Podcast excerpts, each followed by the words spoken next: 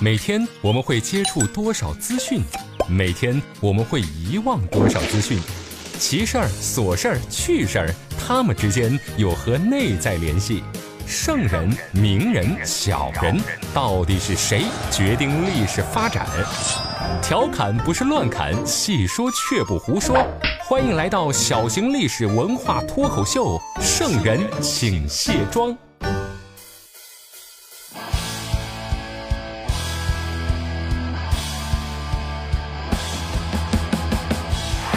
好，您现在收听到的是《圣人请卸妆》，我是刘佳。先来进入今天的飞鸽传书。新浪微博好友 king 六零二九三幺四九零四提问：神话传说中的妖怪怎么都喜欢吃人呢？这个问题很简单，因为神话传说呀，啊都是人写的，所以写出来的妖怪要吃人。如果你让妖怪写个神话传说啊，那很有可能就是人吃妖怪了。下一位微信好友李顺生提问：家小哥，你说纣王的各种恶名罪状，是不是有许多是被污蔑的呀？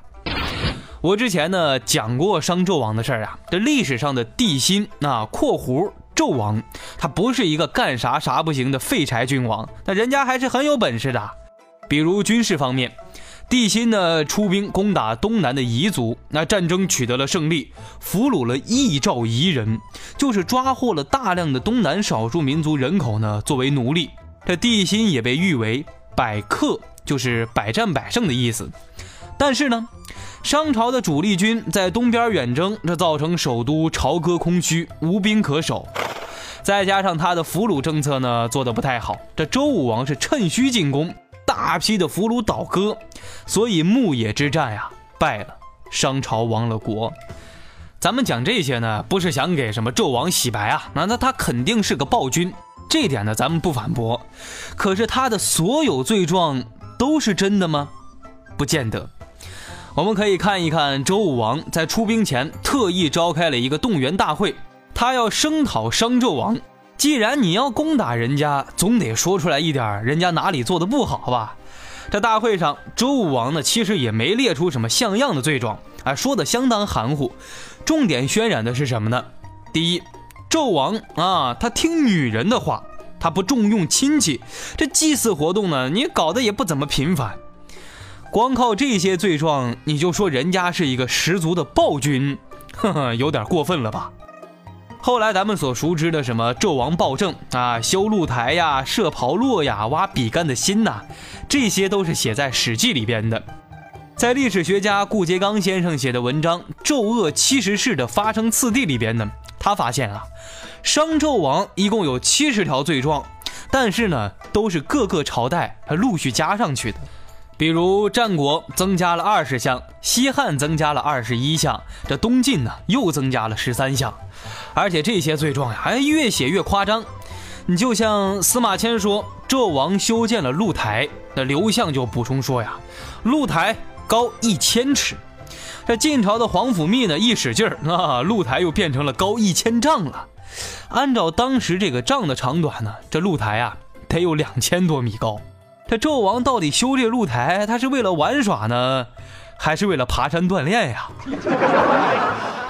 咱们现在啊，已经很难全面的了解纣王到底是一个什么样的君主了。我们只知道牧野之战，他失败了。好了，问题回答完毕，开始今天的卸妆古人。万夫喧喧不停杵，楚声丁丁惊后土。遍村开田起窑灶，望清啄木坐楼橹。大名鼎鼎的黑石号到底是一艘什么样的船？这船里边拉的货物和长沙有啥关系？阿拉伯商人他为什么会来到中国做生意？这全盛时期的海上丝绸之路格局到底有多大？今天的圣人请卸妆，就跟大伙儿聊一聊文旅长沙的第一站潼关窑。旅客朋友们注意了，旅客朋友们注意了，那欢迎大家报名独孤旅行社，我是你们的导游独孤家。有很长时间呀没跟大家见面了，那 主要是因为呢，之前咱们组织的那次穿越秦朝之旅呀，由于秦朝的法律过于严苛，那不少旅客朋友们没能证明自己的身份，被滞留在秦朝了。啊，咱们这一次啊，来一趟相对安全的穿越之旅，看一看盛世大唐海上丝路的繁华商业。走着。现在是公元八百二十六年，中国的唐朝时期。大家好，我是来自阿拉伯的商人马哈茂德·哈桑·阿明·萨利赫·杜古吉亚。为了方便跟大家沟通啊，我的中原话说的也是相当的溜。哈哈，大家好，我是阿拉伯商人刘佳。这个大家不要怀疑我的口音问题啊！啊，在我们这个时代。在海上跑中国运输生意的商人，哪个不会说标准的官话呀？这都是基本功。咱们现在呀，已经到达了东南亚地区势力服饰王国附近。这个王国呀，他可是个海上强国。我听老乡说呀，他们国家的收入，这相当一部分是海上抢来的。哎，但是大家别担心啊。势力佛氏呢，跟大唐的关系非常好。咱们在这趟路上呢，跑海运，哎，没啥问题。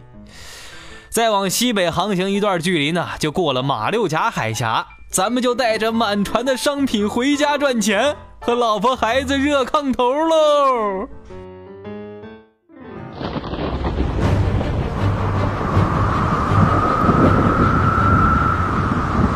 船长，海上起狂风了。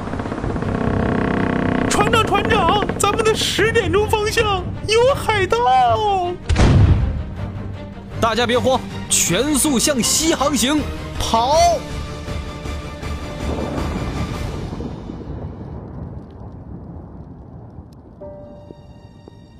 我的商船呀，在躲避海盗时，不幸撞上了礁石，意外沉船了。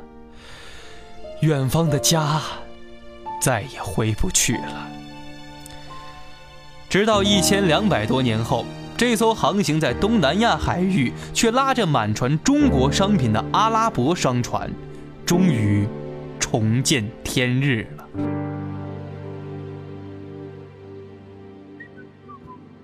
这段故事得从一个德国人开始讲起。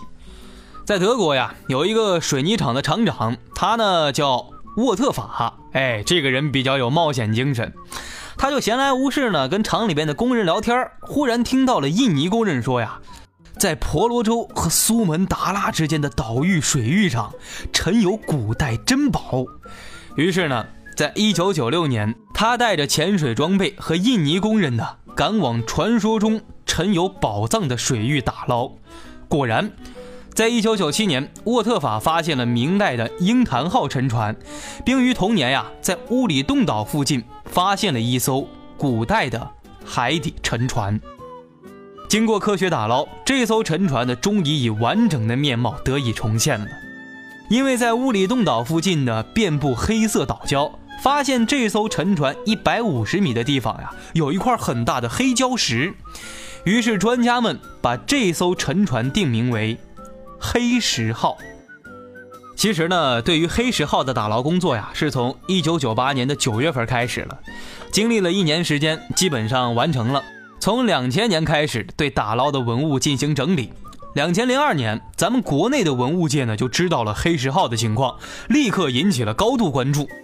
从两千零二年开始，咱们国内的扬州博物馆呀、上海博物馆呀，包括咱们湖南博物馆，都提出了购买的意思。但是呢，黑石号打捞文物的开价四千万美元，并且提出呀，宝藏必须整体购买。这样的价格呢，确实太贵了。再加上根据合约，探海公司拍卖宝藏的所得必须跟印尼政府呢分享分配，所以呀，这样的分配方案没有达成一致，这让这些宝藏呢没有被推出拍卖。而新加坡的圣淘沙机构呢，先是购买了打捞文物的数年的展览权，之后又筹集了大量资金，把这些所有的文物呢都买了下来。被打捞的文物在两千零五年呢分批完整的落户狮城新加坡。咱们现在去新加坡呀，也能看到黑石号上面六万七千多件瓷器和珍贵的文物呢，在新加坡被妥善保管了。这些数量庞大的文物呢，基本上啊都是咱们中国制造的，其中百分之九十八都是瓷器，还有一些特别精美的金银器和铜镜等等。因为出水的一只长沙窑瓷碗上带有唐代宝历二年的铭文，再结合其他的器物证明啊，专家考证，黑石号沉船的年代。为唐代，现在呢，已经有专家按照一比一的比例复制了整艘船。从船体来看呢，黑石号不像是一般的中国商船，这是一艘单桅帆船，而整船呢都是由绳索缝合捆扎在一起的。这种风格呢，像是典型的阿拉伯缝合船。从这儿呀，咱们也能说明，这节目一开始呢，我带大家的这趟穿越之旅啊，那不是我瞎编的。那为什么会有一艘满载中国商品的阿拉伯商船沉没在了东南亚海域呢？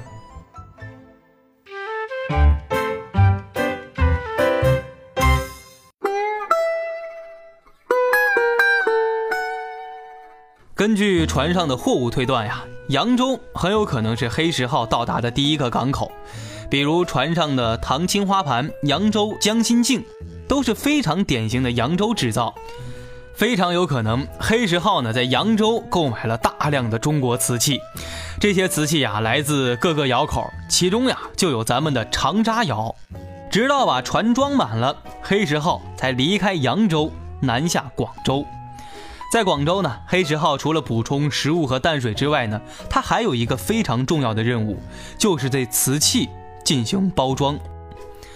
当时的阿拉伯商人呢，会把长沙窑生产的瓷器整整齐齐地码进一个大瓮里边，并且用茶叶或者香料把这些缝隙填满。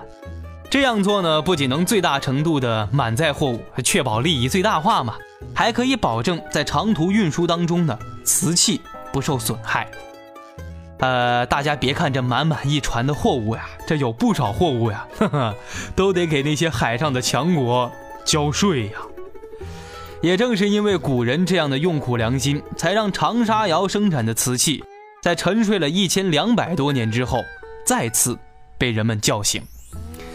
黑石号上面呢有件瓷碗，带有宝历二年七月十六号的铭文，这碗心的图案呢接近阿拉伯的安拉。宝历二年是咱们唐敬宗的年号，就是公元的八百二十六年嘛。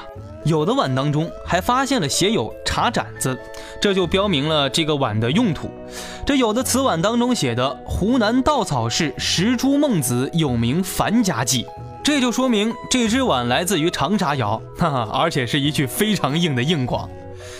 还有大量的瓷器当中呀，会有花叶呀、飞鸟呀、摩羯鱼这些图案，这些发现能够说明呢，黑石号上面的文物产自咱们长沙窑。而且造型迥异，图案丰富，能让阿拉伯商人看中，说明当时长沙窑的瓷器已经打开了国际市场，向外销售了。那些带有明显的阿拉伯风格的图案和装饰，这也说明啊，唐代长沙窑的窑工们啊，已经非常会做生意了。他们得用不同的造型和图案去适应海外市场。公元八世纪。唐代经历过开元天宝盛世之后，急转而下，落花时节进入了安史之乱。这一时间呀，战乱不停，流离失所。此时，在长沙潼关，在一片丘陵起伏的古村当中，远近呐也燃起了冲天的大火。这些火不是因为打仗，而是窑工们依山挖出了龙形的窑厂，用山柴烧制瓷器的火光。这一烧，就打开了长沙窑的千年历史。在长沙窑之前呀，市面上流行的只有青白单色的瓷器，而长沙窑的技工们在瓷器上创立了釉下多种色调，尤其是红色。红色在唐代的长沙窑惊现，虽然数量非常非常少，也可能就是偶然烧出来的，但毕竟呢是堂堂正正的诞生了。长沙窑瓷器呢，制作工艺有压花彩绘。令人奇怪的是呢，在这个孤陋寡闻的古代村庄呀，生产了很多反映北方生活和西亚文化的瓷器，比如什么骆驼呀、那大象呀、胡人骑射呀，那这些场景就不可能出现在长沙嘛。瓷器上还有用阿拉伯文写着的“真主真伟大”，有这样的瓷器产生，是因为当时的长沙窑瓷器呀，从湘江起航，进入洞庭湖，顺长江出海，一直海上远航，达到了非洲。可见在唐代，咱们长沙已经连通了前往南亚、北非的海上丝绸之路。东亚、西欧先后都发现了长沙窑的瓷器，这也是彼此之间结交友好的千年铁证呐。在唐代末年呀，长沙窑生产的瓷器其实竞争对手呢还是特别多的，比如这个越窑、邢窑，在商场上呀，只有有差异才会有生存，所以长沙窑的窑工们在胎土呢不如别家的客观条件之下。另辟蹊径，生产好玩有趣的瓷玩具，还有些呀生活的小物件，比如说这个网坠油灯，并且呀长沙窑还接受用户的个性定制，它可以根据用户的要求，哎随意制作。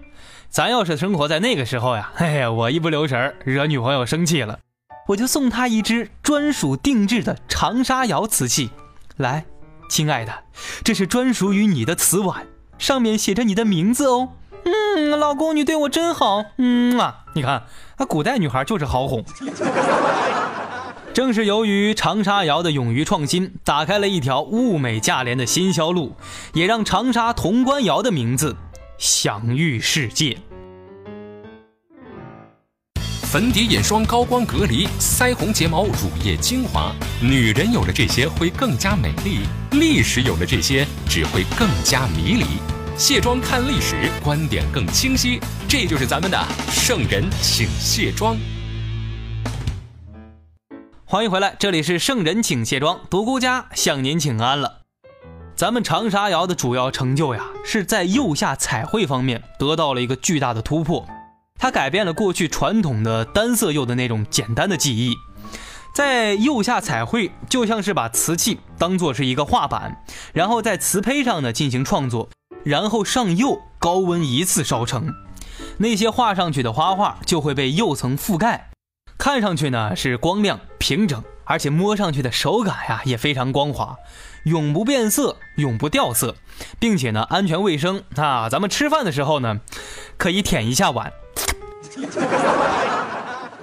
长沙窑就是在这种技术上的突破，改变了之前单调的玩法。这样的技术呀，咱们可能听起来觉得简单，但是在一千两百多年前，这可算得上是创举了。有一点呢，更值得一提，长沙潼关窑呢，还大量采用了文字作为装饰。在潼关窑呢，开创了釉下彩诗文题记，啊，其中有大量精美的瓷器呀，上面还保留着唐人的手迹。这些瓷器上面的诗，那虽然没有落款和署名，但肯定是当时最流行、最普遍的民间风格。有的瓷器上面写着“人能弘道，非道弘人”，还有的上面写着“君子喻于义，牛怀田土之恩”。这些句子呢，出现在瓷器上，就等于把咱们现在的名人名言呀印在咱们吃饭的餐具上了。只不过当时那些话呢，是当时唐人最流行的。那咱们现在的有些碗上也印一些字儿呀，啊，今今天咱们用学好数理化，走遍天下都不怕碗吃饭。哎，对，这就是我老爸从小给我说的名人名言。嗯，但是我学文了。还有一些潼关窑的瓷器上面呢，印着商业广告，在一些器物上呢，用釉下彩文字标出了一些广告，比如说绝上、美酒，还有一句更绝。卞家小口，天下第一。这用我们媒体的行话说呀，就叫打硬广。哎，那说到这儿，有些小伙伴肯定要问了啊，独孤家，什么是软广呢？来来来，你给我投个广告，我给你表演一段。其实呀，唐人的墨迹流传下来的真的是少之又少。可是，在潼关窑的器物上，咱们发现了很多唐人的笔记。这些文物对咱们来讲，确实是。一大幸事啊！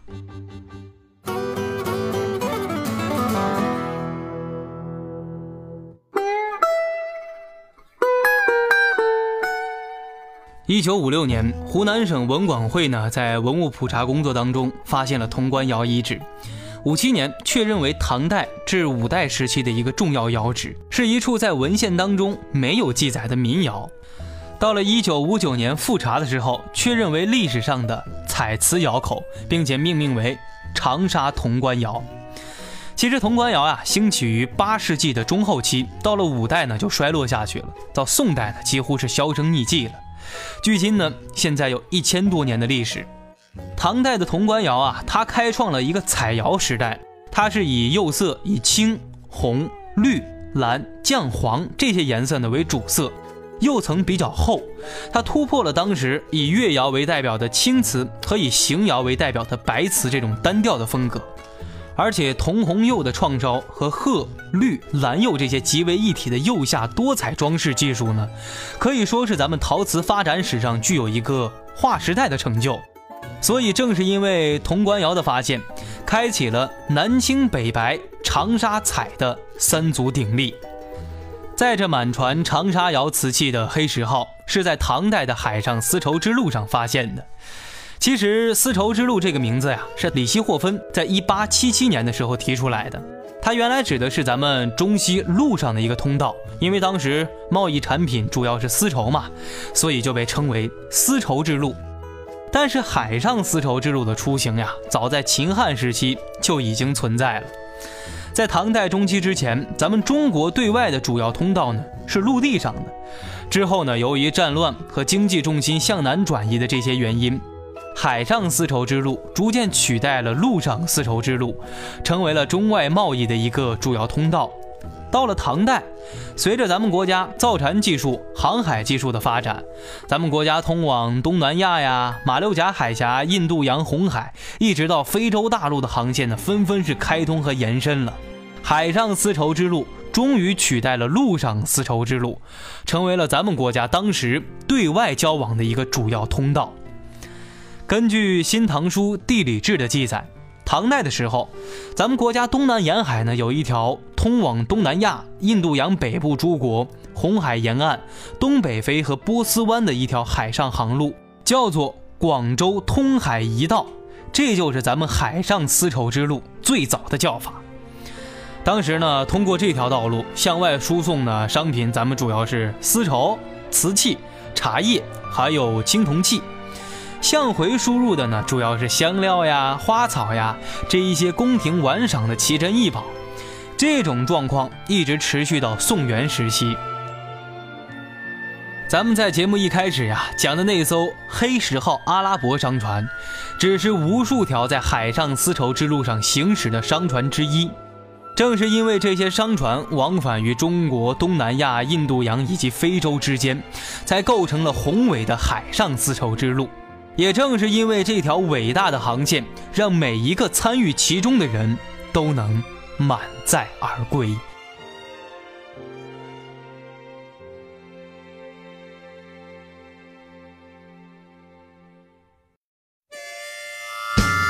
好了，这就是今天圣人请卸妆的全部内容。我是刘佳，喜欢节目的小伙伴，欢迎各位点赞打赏。想上飞鸽传书，记得关注我的新浪微博一枚电台家。今天关注我的小伙伴，我把海上丝绸之路的路线图发给你看看，这你就知道了。妈呀，这古人做生意真能跑啊！圣人请卸妆，每周三更新，咱们下周见。